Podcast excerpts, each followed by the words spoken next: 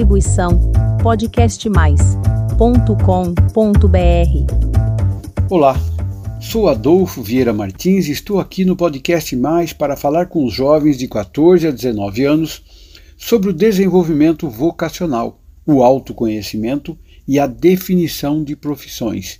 Por isso, o título desafiador: Provoque-me. Quero provocar adolescentes e jovens com novas perspectivas para que sejam protagonistas de um futuro melhor. Seja bem-vindo ao meu canal. O tema de hoje é vital para jovens e pais, por se tratar de papo básico dentro da família, o mais falado entre os jovens, que literalmente sonham em viver o estalo do despertar vocacional para descobrirem quais serão suas profissões. Não é tarefa fácil. Basta dizer que ainda há muitos adultos, já formados e em pleno exercício das profissões, que descobrem de repente que precisam parar e mudar tudo para começar de novo. São pessoas que não estruturaram a descoberta profissional na fase anterior ao vestibular e seguiram a moda, visaram somente o dinheiro, ou seja, não consideraram esse capítulo importante da sua vida. Muita gente nessa situação vive a rotina de que algo não tem sintonia com o seu eu interno e está caindo a ficha de que seu trabalho não o satisfaz, pois se descobre em uma profissão que não lhe preenche o coração, não lhe dá prazer e nem orgulho, sentindo que o buraco é mais embaixo. Ainda não caiu a ficha significa que algo importante aconteceu, mas a pessoa não tomou a dimensão exata disso.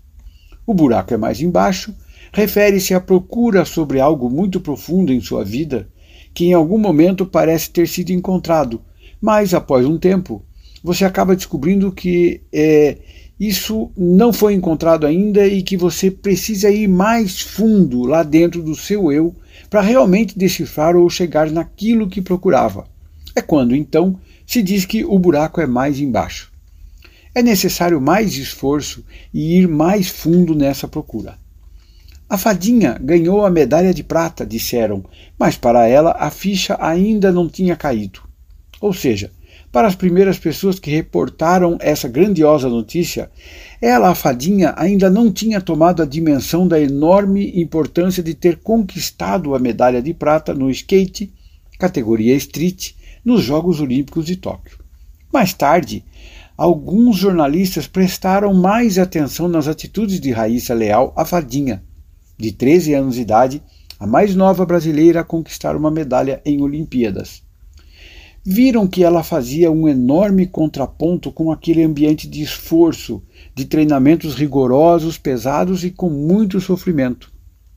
Mas essa menina de apenas 13 anos, medalhista olímpica, precisa ser observada aqui no Provoque-me com um olhar mais consciente. Escuta só o que a fadinha disse logo após receber a medalha, referindo-se aos jornalistas que a viram dançando e treinando coreografias entre as provas. Cadê o nervosismo? Como assim dançando num momento como esse? Ah, porque eu tava me divertindo, eu tava num momento assim, mais especial da minha vida, muito importante pra mim. E eu, quando eu tô feliz, eu fico animada, fico brincando, fico me divertindo, fico dançando, como você vai ver. Vou repetir o que ela falou. Eu estava me divertindo, eu estava num momento assim, mais especial da minha vida, muito importante para mim, e eu, quando eu estou feliz, eu fico animada e fico brincando, eu fico me divertindo, eu fico dançando, como você pode ver. Ou seja, Ali, com o pessoal do skate, vimos o início de uma possível nova forma de treinar, ensinar e de conduzir uma pessoa a atingir seus objetivos, com diversão, dança e alegria, mas com foco total nas metas estabelecidas. Escuta o que ela respondeu quando se referiram à sua pouca idade, mas já recebendo medalha de prata em sua primeira participação nas Olimpíadas. Fico muito feliz de estar fazendo história com 13 anos, minha primeira Olimpíada. Espero que venha muitas ainda. Escuta de novo o que ela falou. Estou muito feliz de estar fazendo história com 13 anos, minha primeira Olimpíada. Espero que venha muitas ainda. Ou seja, Apesar de menina, ela responde à pressão com alegria e descontração, de forma tranquila e consciente, mostrando a todos que a ficha caiu sim. E ela age como uma menina consciente, sem chorar, sem gritar ou pular, mas realmente com um equilíbrio impressionante. Vocês observaram essas atitudes dela e pararam para pensar por que isso acontece? Raíssa Leal, a fadinha, recebeu esse apelido pela maneira com que conduz o skate, bem como pelas relações com as pessoas e os competidores no circuito mundial. Apesar de estar apenas entrando na fase teen, se mostra uma pessoa consciente e madura, espontânea às perguntas simples. Ao ser perguntada sobre como ela é no recreio da escola, a resposta, mais uma vez, surpreende pela maturidade simples, carregada de naturalidade. No recreio, às vezes eu fico contando algumas curiosidades de alguns, alguns países que eu já fui. Para qualquer competidor, seria um momento incrivelmente emocionante, raro de chorar, de gritar, de agradecer e de declarar. Eu verei quando voltar ao Brasil, pois para mim ainda não caiu a ficha. Como dizem por aí os atletas e jogadores, no calor do pós-conquista. Mas a fadinha, de 13 anos de idade, respondeu a todos de forma calma, consciente, alegre e reflexiva. Para que confirmem a minha tese aqui, olha a declaração do lutador de boxe brasileiro Herbert Conceição Souza, logo após ter recebido a medalha de ouro por ter nocauteado seu adversário. Sensação indescritível é, ser campeão olímpico apesar da ficha não ter caído ainda, ainda mais da maneira que foi. É, foi surpresa para muita gente, mas para mim não, não foi uma surpresa ser campeão olímpico, porque eu trabalhei muito, né? É, são muitas pessoas que também me ajudam nessa trajetória e é uma gratidão imensa poder estar representando o meu país aqui, o Brasil, representando meu estado, a Bahia, minha cidade, Salvador. É, só tenho a agradecer pela energia positiva de todos, é, de todos que estão aqui presentes, todos que estão no Brasil. E eu estou muito feliz, medalha de ouro pra gente, não é só minha, e agora é comemorar. Bem legal, né? Ele falou que a ficha não caiu, mas mesmo assim teve tempo de nos mostrar sua emoção, de todo o seu esforço e luta, aproveitando para agradecer à torcida e aos que lhe ajudaram a chegar até ali. Herbert tem 23 anos, portanto 10 a mais do que Raíssa, a nossa fadinha. Herbert tem experiência internacional, tem um bom treinador e se dedica aos treinos em uma academia de ótima estrutura em Salvador. Citei esses dois casos para mostrar a vocês que a vida não entrega uma profissão de graça para ninguém. A gente tem que se preparar para isso, aproveitando as oportunidades que aparecem.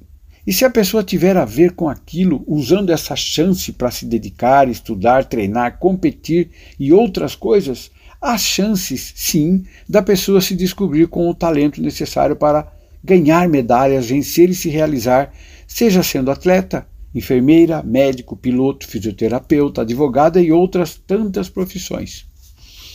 A gente sabe que há muita gente começando a praticar esportes, mas poucas delas verdadeiramente conseguem progredir, pois é difícil alcançar altas performances sem talento, muito esforço e treinamentos. Indo para o lado prático da vida, minha tese, que é baseada em muitos filósofos, pensadores, psicólogos, pesquisadores e escritores, é a de que jovens, após os 14 anos, precisam ser iniciados e treinados a conhecer mais sobre si mesmos, iniciando o autoconhecimento e os primeiros exercícios para descobrir o seu vocacional. A parte psicológica além da identificação dos talentos e habilidades, é a primeira e a última a fazer a grande diferença na vida das pessoas.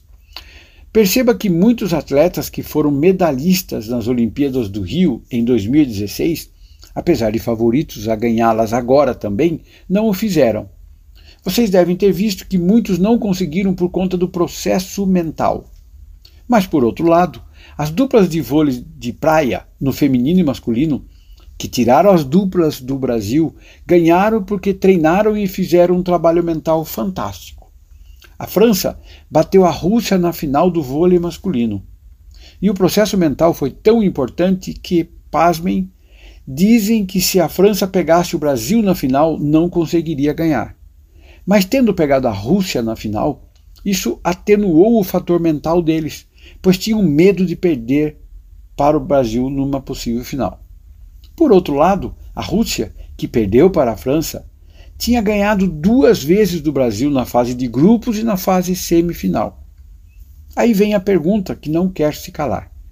Como a Rússia deu duas pancadas grandes no Brasil e o Brasil não conseguiu ter forças para se recuperar?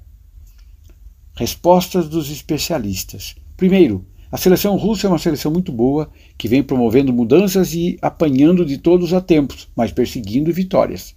Segundo, a Rússia focou em desenvolver defesas e contra-ataques para as grandes jogadas conhecidas do Brasil. Terceiro, eles aprenderam e treinaram a exaustão a marcar cada jogador brasileiro e suas jogadas. Quarto, aprenderam a contra-atacar o Brasil em seus pontos fracos. Quinto e mais importante de todos, os russos foram treinados e mentalizaram que, tendo eles dominado as variáveis do jogo com o Brasil, a ideia de vencer então o Brasil era possível. Eles tinham mapeado tudo o que era necessário para o sonho de vencer o Brasil. Jogaram com o Brasil de forma inabalável, tirando-nos da final. Mas talvez não estivessem preparados para pegar a França, aliviada pela carga de não pegar o Brasil na final. Agora vem um destaque importante. Na preparação de atletas de alto rendimento, focar na vitória em si, na medalha, pode não ser bom, pois a ideia de ganhar ou perder na cabeça de um atleta pode trazer o medo. Por isso, muitos psicólogos de atletas preferem treinar a mentalização em todos os processos das provas ou competições. Eles mapeiam, junto com os seus atletas e o grupo, as metas que eles precisam treinar para serem melhores do que são. Esse foco nos processos, movimentos, marcas, performances e números geram mentalizações em referências e estágios a serem conseguidos, que mostram que a melhora é possível, ajudando no ganho de performance e autoconfiança. Não se pensa na prova ou nos adversários, mas sim na própria melhora. Em fazer o melhor e assim superar os outros é um detalhe. Agora, vamos voltar ao clima de alegria, descontração e manifestação é, bem consciente da fadinha de 13 anos. Ela com certeza foi treinada e aprendeu por seu próprio talento, habilidades, perseverança e etc. Que ela não compete com os outros, mas sim com a sua capacidade de fazer as coisas melhores que antes, de seus movimentos e de sua relação com o skate, que está abaixo de suas pernas e em sua posse de controle. É diferente do boxeador, o Herbert Conceição, que além de treinar para melhorar seus movimentos, golpes e defesa, também recebeu preparação mental para que conseguisse nocautear o oponente. E foi exatamente o que aconteceu. O brasileiro vinha perdendo os dois primeiros rounds e tecnicamente ele não iria ganhar a luta. Mas o treinamento e a mentalização de Herbert foram decisivos pois ele conseguiu encaixar um golpe que levou o adversário ao nocaute. Por isso ele falou de todo mundo, agradecendo e contando sua luta até ali, pois enfatizou que em muitas lutas da vida, quase que totalmente perdidas, a gente ainda pode procurar a vitória. Portanto, devemos sempre prestar atenção no trabalho mental e físico, no processo deles, que são os detalhes que fazem a diferença em momentos cruciais. Para quem gosta de futebol, o mesmo se pode dizer de jogos com equipes boas, bem treinadas e com jogadores fantásticos, capazes de decidir perto do minuto final ou nos acréscimos. A frase é famosa: O jogo só acaba quando termina, pois a qualquer momento, antes do apito final, alguém pode fazer um gol. Dei essa volta para falar de despertar vocacional e profissão com exemplos esportivos, pois realmente Olimpíadas e futebol mexem com a gente com exemplos fantásticos de atletas e técnicos que se preparam com propósito e missão à frente, com um planejamento e muitas ações para atingirem os objetivos. Sempre vemos equipes que nunca foram organizadas e que iniciam uma estruturação pensando em 5 ou 10 anos à frente. Assim é também o nosso processo de treinamento como seres humanos comuns quando pensamos em vocacional. A vocação, a princípio, designa o que queremos fazer como ser humano ou pessoa que vive na Terra e que tem vontades, talentos e áreas de interesse por onde agiremos e contribuiremos para que o mundo seja melhor. No dicionário, o sentido de vocação é derivado do latim vocare, que significa chamar ou chamado. Então, traduzindo aqui para nós, seria o chamado interno que cada ser humano tem.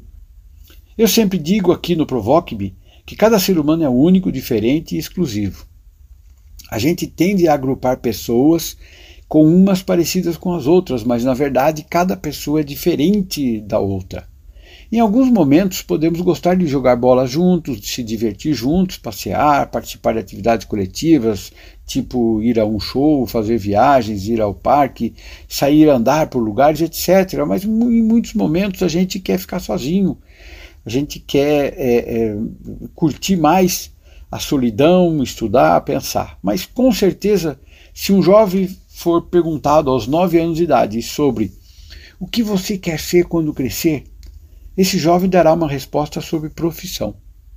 E talvez não responda sobre a profissão que realmente terá no futuro, mas sim sobre aquela que mais lhe oferece um sonho ou um friozinho na barriga naquele momento.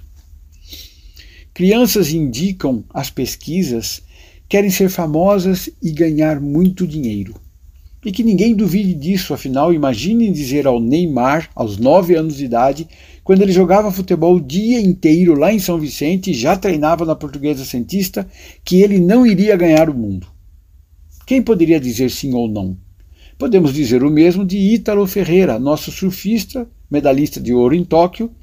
Ele nasceu em Bahia Formosa, litoral do Rio Grande do Norte, e seus pais eram humildes pescadores na vila onde moravam.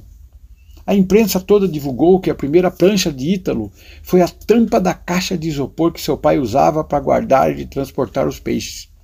Eu já imagino a cena do Ítalo na primeira vez que foi surfar, lá com a tampa de, de, de isopor da caixa do, de isopor do pai dele, e alguém dizendo: Com essa tampa aí de isopor você nunca será campeão e nunca vai colocar uma medalha no peito.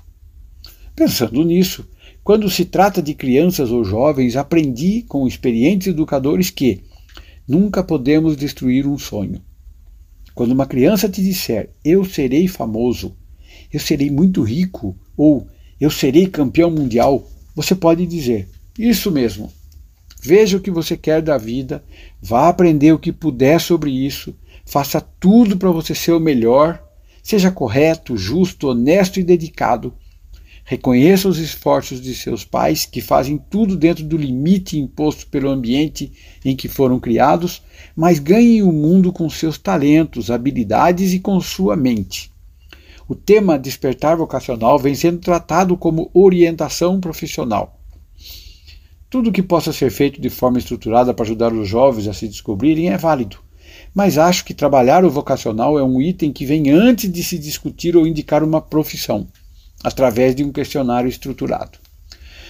O jovem deve refletir muito sobre suas manifestações de talentos, habilidades, desejos, sonhos, admirações ao longo de seus anos recentes, pois dessas respostas possivelmente apareçam as afinidades que podem ser direcionadas para um propósito de vida que, consequentemente, poderá ser praticado através de várias profissões que possivelmente estarão conectadas aos dias de hoje, cheios de tecnologia, processos e soluções.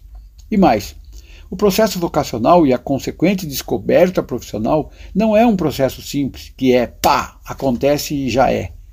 Ele é um processo de aprendizado, de evolução e constatações ao longo de vários anos, que vão sendo confirmados à medida em que as coisas acontecem. Faz parte do processo de descoberta vocacional, em caso de dúvidas, testar profissões e viver a vida com elas, pois a descoberta posterior de que isso não tinha nada a ver também fará parte de seu processo de descobrimento interno. Lembra que eu falei que os treinadores de atletas de alta performance não gostam de focar na vitória ou no adversário, pois o medo de perder aparece? Pois é, quem for conduzir o jovem à descoberta profissional deve focar em processos, exercícios de autoconhecimento, despertar da consciência, meditação, leituras e montagem de um quadro ou planilha com cruzamentos de informações de forma bem estruturada. Tem um momento em que a ficha cai e a gente vê claramente que isso é o que desejamos e precisamos fazer para o resto da vida, como o chamado para fazer e viver algo maior. Bom, por hoje vamos ficando por aqui. Obrigado pela sua atenção e parabéns. Você me ajudou no recorde de duração em meus podcasts. Esse foi o mais longo dessa uma dúzia de podcasts que eu já produzi. O que podemos comemorar? Tenho certeza que você ficou aqui pensando em seus sonhos, sua vida e também pensou em algumas pessoas que você já encontrou por aí. Também deve ter pensado se possivelmente já tenha incentivado ou destruído o sonho de alguma criança. Quantas delas já desistiram de ser médico, artista ou piloto, pois ouviram muitas pessoas lhes dizendo: Esse seu sonho é impossível, acorda. Sou muito grato por ter a sua atenção aqui no Provoque-me. Se você conhece mais pessoas que possam se interessar por isso, compartilhe, pois juntos podemos mudar o mundo. Faça seu cadastro para receber minhas atualizações semanais. Muito obrigado e até o próximo podcast. Distribuição podcastmais.com.br